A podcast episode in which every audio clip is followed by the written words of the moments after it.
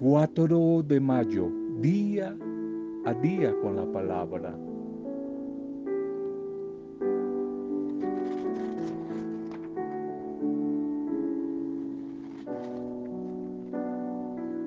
El Espíritu del Señor llena toda la tierra y da consistencia al universo. No ignora ningún sonido. Sabiduría 1.7.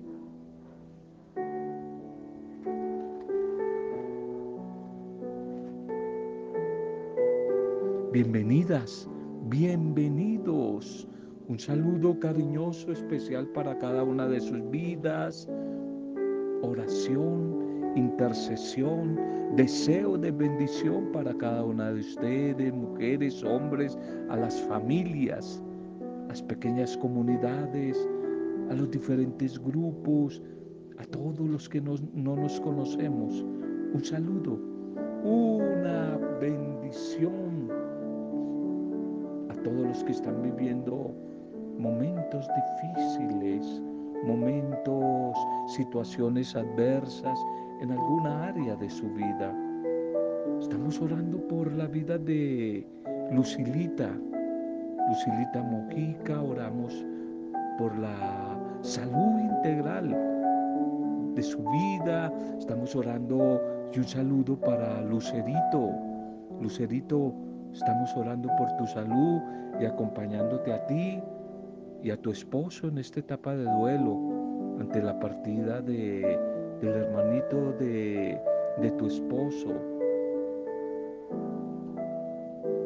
Oramos por ti, oramos por tu esposo, oramos por toda la familia en esta etapa de duelo y por tu restauración, Lucerito también. Salud y bendición a, a los que están viviendo situaciones difíciles en la economía, a los que están sin trabajo, a todos los que la están pasando mal. Bendiciones y una palabra de ánimo, de motivación. No lo olvides que no estás sola, no estás solo en medio de la dificultad, del dolor. El Espíritu del Señor habita en cada uno de ustedes y Él es el gran intercesor. Él defiende, Él aboga, Él anima, Él fortalece. Y Él que es un eterno Pentecostés, traerá días mejores. Ánimo que días mejores van a llegar. Salud y bendición a todos los que como Gladys Lancheros hoy están de cumpleaños, celebrando la vida, algún aniversario, alguna fecha especial. Salud y bendición para todos y que tengan un bendecido nuevo cumpleaños, un bendecido momento, un bendecido día. Vamos al primer mensaje para hoy, ya en la casi la vigilia, la proximidad de la fiesta de Pentecostés que celebramos mañana. Titulemos el mensaje de Pentecostés en Pentecostés. Una vida de Pentecostés en Pentecostés, iniciando todavía este nuevo mes. Quisiera que hoy hiciéramos y en estos días unas pequeñas reflexiones acerca de Pentecostés, que significa en hebreo Shabbat Shabbat en hebreo que quiere decir semanas. Por eso en el Antiguo Testamento para el mundo hebreo y para los judíos es la fiesta de las semanas. Una fiesta que celebraba, que se celebraba siete semanas después de la Pascua. Y se va a decir venido del griego en el Nuevo Testamento, Pentecostés, Penta 50, costes cosecha. 50 días para recoger la cosecha. Es el tiempo de recoger la cosecha, lo que se sembró, los mejores frutos que se han sembrado.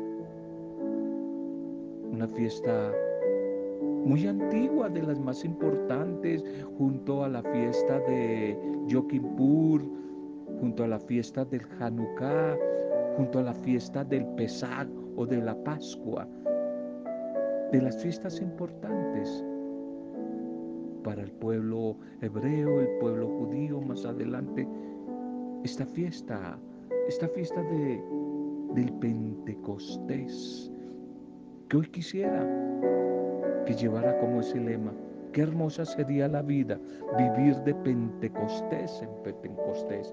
Ya en el Nuevo Testamento, nosotros los cristianos, la comunidad primitiva, empezó a hacer relación de Pentecostés con el Espíritu Santo. Pero en el Antiguo Testamento no se relacionaba con el Espíritu Santo, sino era la fiesta, plenitud de la Pascua y la recolección de la cosecha. Qué hermoso sería vivir de Pentecostés en Pentecostés. No solamente esperar cada año para celebrarlo, sino hacer de la vida, como varias veces lo hemos conversado, una Navidad permanente. No solamente en diciembre 25, un día de la madre, no solamente en mayo, el 9 de mayo por lo general, sino todos los días, todos los días, un jueves santo, no cada año, sino día del amor y de la amistad, todos los días. Por eso les propongo ese título de Pentecostés, vivir de Pentecostés en Pentecostés, de la vida del Espíritu, de gozo en gozo, de la vida del amor todos los días. Pentecostés, de Pentecostés en Pentecostés, que quizás tiene un gran objetivo, esa vida de Pentecostés en Pentecostés, hacer de la vida un Pentecostés constante, permanente. Y el gran objetivo es el regreso al primer amor. Porque en sí el gran resumen de Pentecostés en el Nuevo Testamento es vivir la experiencia del amor. El Padre Dios que ama a su Hijo y lo entrega allí en la cruz y que por amor lo resucita. Por eso los antiguos, los padres, la llamada patrística de la iglesia, los padres de la fe, desde los mismos comienzos del cristianismo, definieron al Espíritu Santo como el amor del Padre a través del Hijo. El amor del Padre a través del Hijo. El Padre el Padre, que es el gran amante, decía San Agustín, el Hijo, que es el amado, y el Espíritu Santo, que es el amor. Así definía San Agustín el misterio que vamos a celebrar, quizás en dos semanas, la Trinidad. El Padre, que es el gran amante, el que ama. El Hijo, que es el amado y el Espíritu Santo. El Espíritu Santo es el amor. De tal manera que la invitación es a que hagamos del Pentecostés una permanencia continua en nuestra vida. Vivir, experimentar Pentecostés, pero ser Pentecostés, ser Pentecostés para los demás. Nosotros necesitamos ser Pentecostés, experimentando quizás, como decían también los antiguos, viviendo Pentecostés, nosotros por el bautismo, nosotros por la oración de cada día, nosotros por el encuentro con la palabra, la celebración de la Eucaristía, la vida comunitaria y la misión, el servicio que prestamos, somos ya Pentecostés no lo esperamos, lo vivimos y somos Pentecostés constantemente. Tú eres una mujer Pentecostés, tú eres un hombre Pentecostés. Vivimos y somos Pentecostés para el mundo. De Pentecostés en Pentecostés, que va a producir la gran alegría de regresar, de regresar al primer amor. Regresar al primer amor. Y para regresar a ese primer amor hay que dar como unos pasos, ir haciendo como una ruta. Y quizás esa caminata o esa ruta la iniciamos en un primer momento. Tener el objetivo claro, que vivir en el avivamiento de que tantos hablan hoy, vivir en Pentecostés y ser Pentecostés es optar definitivamente por el amor, regresar al primer amor, regresar al primer amor, regresar a ese encuentro, comunión personal con Jesús que a veces se ha debilitado, que a veces se ha enfriado. Esa quizás es como el primer paso que necesitamos dar para vivir un Pentecostés continuo, para vivir de Pentecostés en Pentecostés. Un segundo paso que tendríamos que dar es un regreso alegre a la vida de la oración. Sin oración no va a haber y menos vamos a ser Pentecostés. No va a haber avivamiento, no va a haber ni cosecha, ni una buena siembra primero, ni cosecha, ni Espíritu Santo. Vivir de Pentecostés en Pentecostés es valorar la oración, regresar a la oración, regresar a ese ardor, enamoramiento de la palabra del Señor, de la vida comunitaria que esta pandemia nos ha querido robar.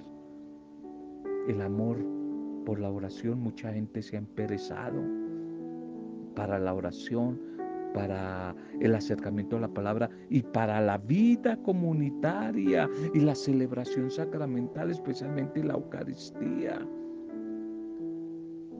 Un tercer paso que necesitaríamos dar para vivir de Pentecostés en Pentecostés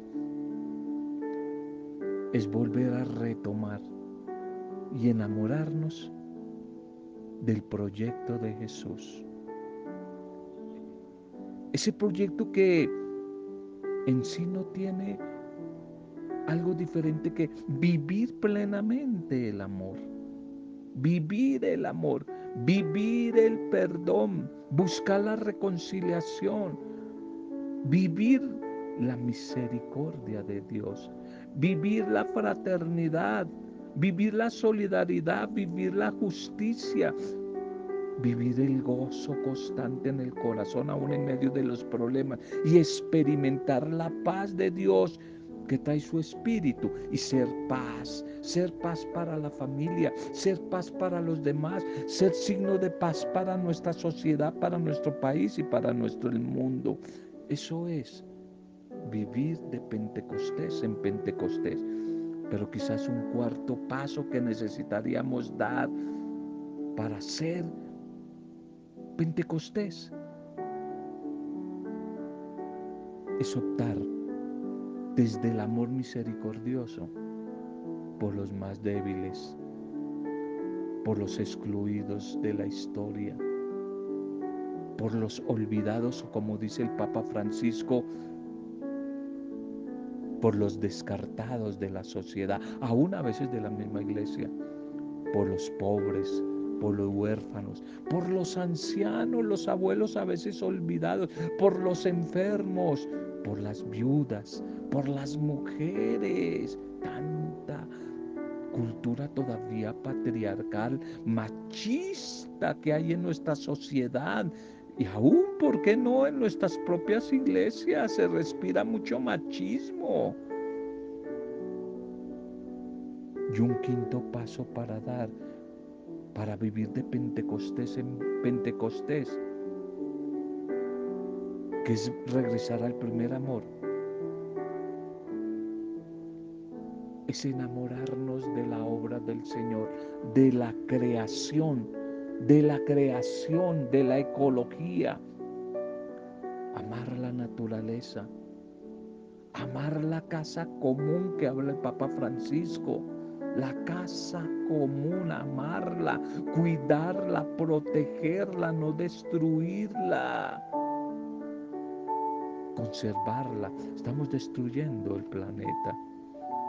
Estos cinco pasos quizás para vivir un Pentecostés continuo que comienza con una transformación profunda del corazón Ese es el primer quizás, hoy que no me gusta utilizar mucho esa palabra porque se ha prostituido tanto como la palabra amor, esa palabra avivamiento, no me gusta utilizarla. Pero bueno, una primera renovación o avivamiento o pentecostés sería la transformación del corazón. Que el Espíritu Santo transforme nuestro corazón y que transformando nuestro corazón nos dé una nueva manera de pensar, renueve nuestros pensamientos, nos dé una nueva manera de ver el mundo, nos dé una nueva manera de hablar, que nuestras palabras sean palabras de Pentecostés precisamente, y hablar pentecostalmente es hablar de bendición, de palabra sanadora que edifique a los demás. Pero como necesitamos que el Espíritu Santo nos ayude también a sentir, que sane nuestras emociones y que nos ayude a sentir, a desear nuevos proyectos, una nueva manera de pensar, una nueva manera de ver el mundo, de hablar el mundo, de sentir el mundo, de obrar en el mundo. Eso es Pentecostés. Vivir de Pentecostés en Pentecostés es atrevernos a renunciar a todo lo que quiera robarnos la bendición de Dios, a todo lo que quiera amargarnos y amargar la vida a los demás. Vivir de Pentecostés en Pentecostés es atrevernos a optar por esa propuesta de Jesús resucitado y misión primera, base, madre que Jesús quiere para todos nosotros. Y esa propuesta es atreverme a ser feliz. Atreverme a ser feliz. Ser feliz. No darle más cabida a la derrota, a la tristeza, al mal genio que contagia a los demás y que le hace daño a los demás. Y optar por ese amor bondadoso del Señor que nos lanza en misión, porque Pentecostés es eso, misionar, actuar, ayudar a otros, salir, lanzarnos a la tarea de buscar día a día a ver cómo agrado, cómo le hago el día más agradable a las personas que están cerca de mí, que conviven conmigo, que tengo diariamente a mi alrededor, familia, trabajo, vecinos. ¿Cómo les puedo agradar? ¿Cómo les puedo dar una sonrisa? Eso es vivir, vivir en Pentecostés, vivir en Pentecostés. Quizás como lo vivieron varias personas en la historia de la humanidad, especialmente en la historia de la salvación. Recuerdo algunos pentecostés de la Biblia, el primero quizás, en el mismo comienzo de la Biblia, Génesis, que significa comienzo, Génesis capítulo 1, verso 2. Al comienzo todo era un caos, un desorden. Y el Espíritu de Dios ya estaba ahí, se movía sobre las aguas. Allí mismo en el capítulo 2 del Génesis, Dios que crea, crea a través del Espíritu y de la palabra. Y crea las cosas y después crea al ser humano, mujer y hombre. Y, sopla sobre ellos el ruá, el soplo de vida sobre ellos. Recuerdo de Pentecostés, el Pentecostés de Ezequiel 36, les daré un nuevo corazón y un nuevo espíritu. La promesa de Pentecostés de Joel en el capítulo 2. Sobre todos vendrá el Espíritu, sobre ancianos, sobre niños, sobre jóvenes, sobre todo. Y en el Nuevo Testamento quizás el primer Pentecostés que se da en una joven campesina de Nazaret, María de Nazaret. Allí se da el primer Pentecostés en su corazón, en su barriguita, en su vientre. Y una vez ella vive Pentecostés y se hace Pentecostés, se va a la misión a donde su prima. Y allí lleva el segundo Pentecostés a donde Isabel y a Juan el Bautista. Allí a la casa de Isabel y de Zacarías. Y en Jesús lo vemos varias partes, en el Jordán bautizado, eh, Pentecostés en la sinagoga de Nazaret, Lucas 4, y lo vemos allí en la cruz ya, en su pasión a punto de morir. Vemos el Pentecostés de la cruz, Jesús que entrega su espíritu. Y en los hechos de los apóstoles, el que veremos mañana, vivir de Pentecostés en Pentecostés la experiencia de Pentecostés, porque somos definitivamente Pentecostés. Liturgia para este día. Liturgia para este día. Titulemos el mensaje para hoy. Reciban, reciban ustedes, reciban ustedes el Espíritu Santo, recíbanlo y síganme. La primera lectura para hoy, Hechos 28, 16, 20, 31. Cuando llegamos a Roma, le permitieron a Pablo vivir por su cuenta en una casa con un soldado que lo vigilaba. Tres días después convocó a los judíos principales y cuando se reunieron les dijo, hermanos, sin haber hecho nada contra el pueblo ni contra las tradiciones de nuestros padres, fui entregado en Jerusalén como prisionero en manos de los romanos. Me interrogaron y querían ponerme en libertad porque no encontraban nada que mereciera la muerte. Pero como los judíos se oponían, me vi obligado a apelar al César, aunque no es que tenga intención de acusar a mi pueblo. Y por este motivo los he llamado para que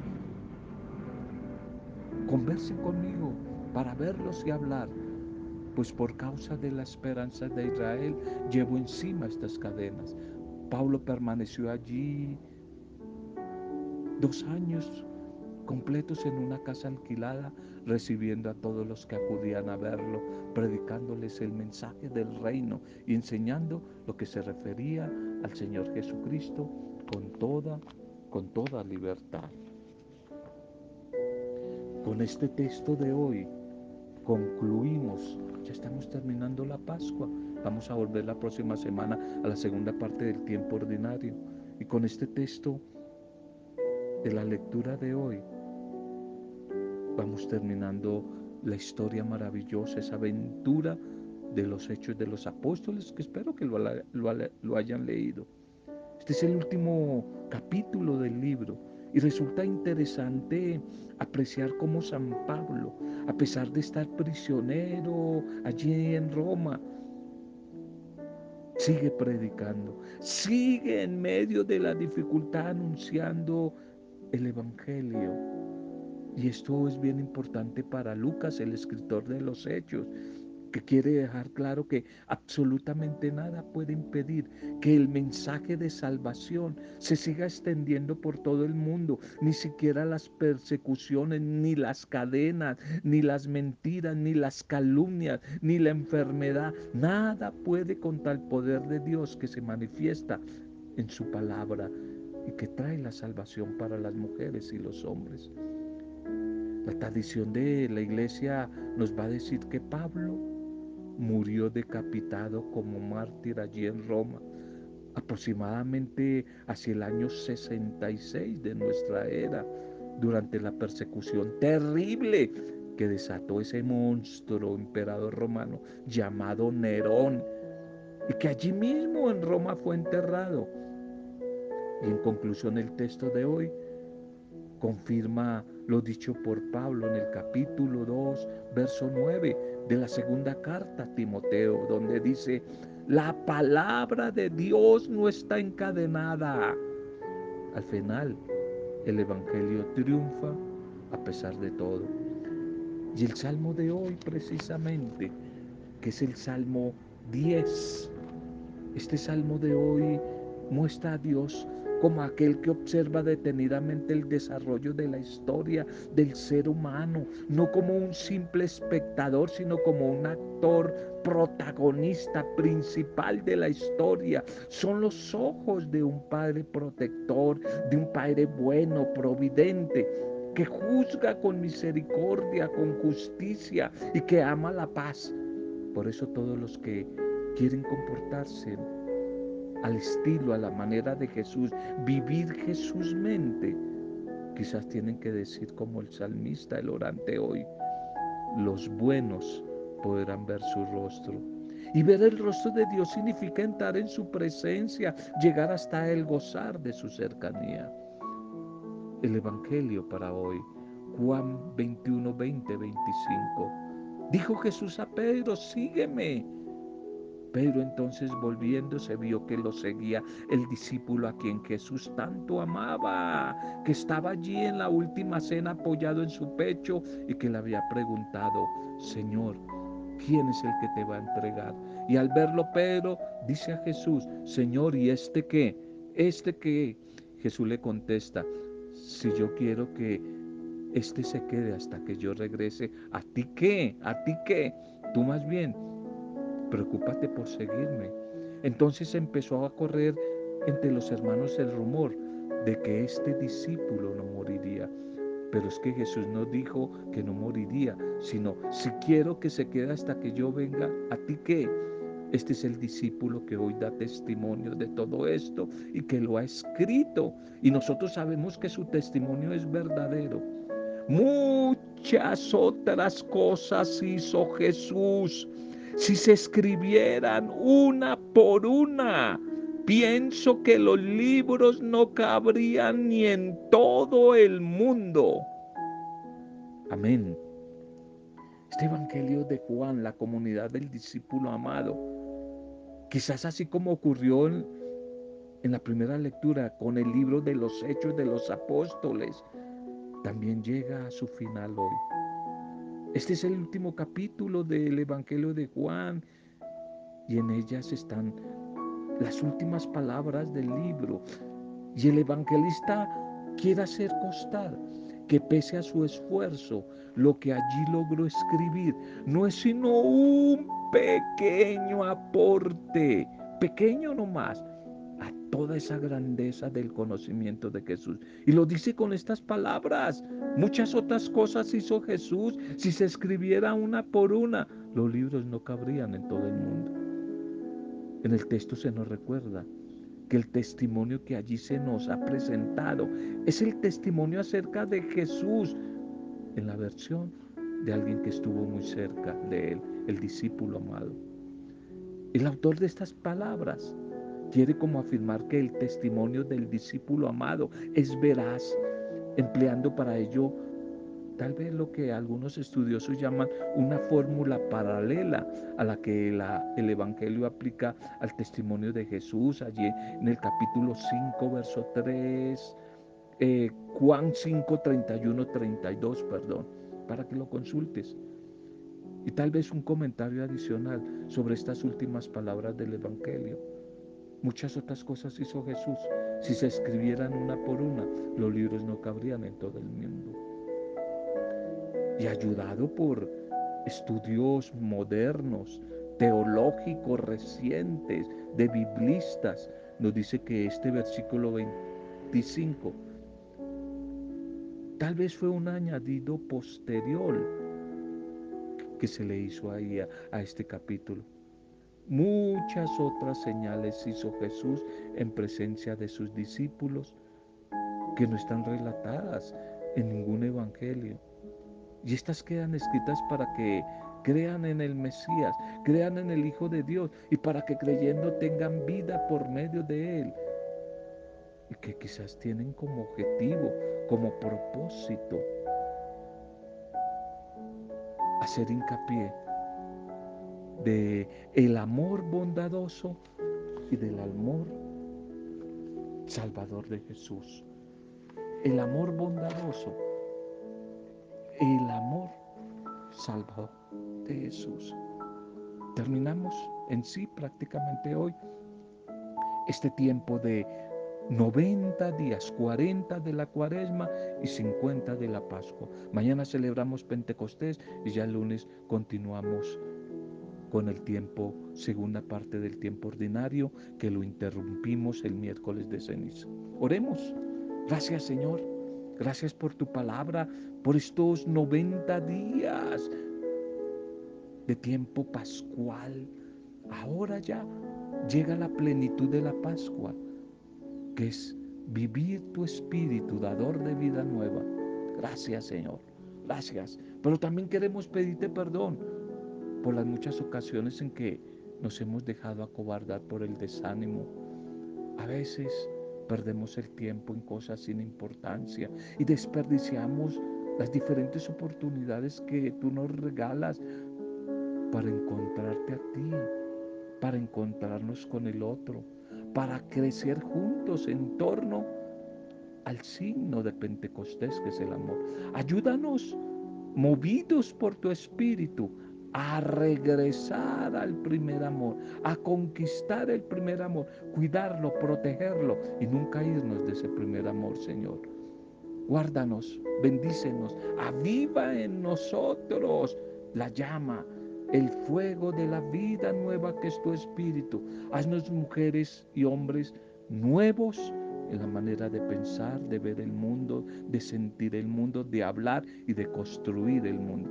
Que podamos vivir de Pentecostés en Pentecostés y que no nos contentemos simplemente con experimentar Pentecostés, sino que seamos día a día Pentecostés para los demás. Que a través de la palabra de hoy sean bendecidas todas las personas que reciben este audio, la familia, los que están atravesando situaciones difíciles. Oramos por Lucerito y su familia, por Lucilita.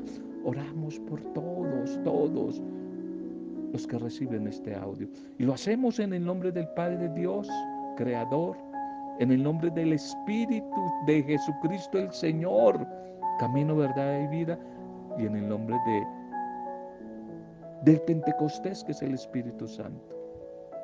En compañía de María, María de Nazaret, la joven campesina que vivió en el Nuevo Testamento, el primer Pentecostés.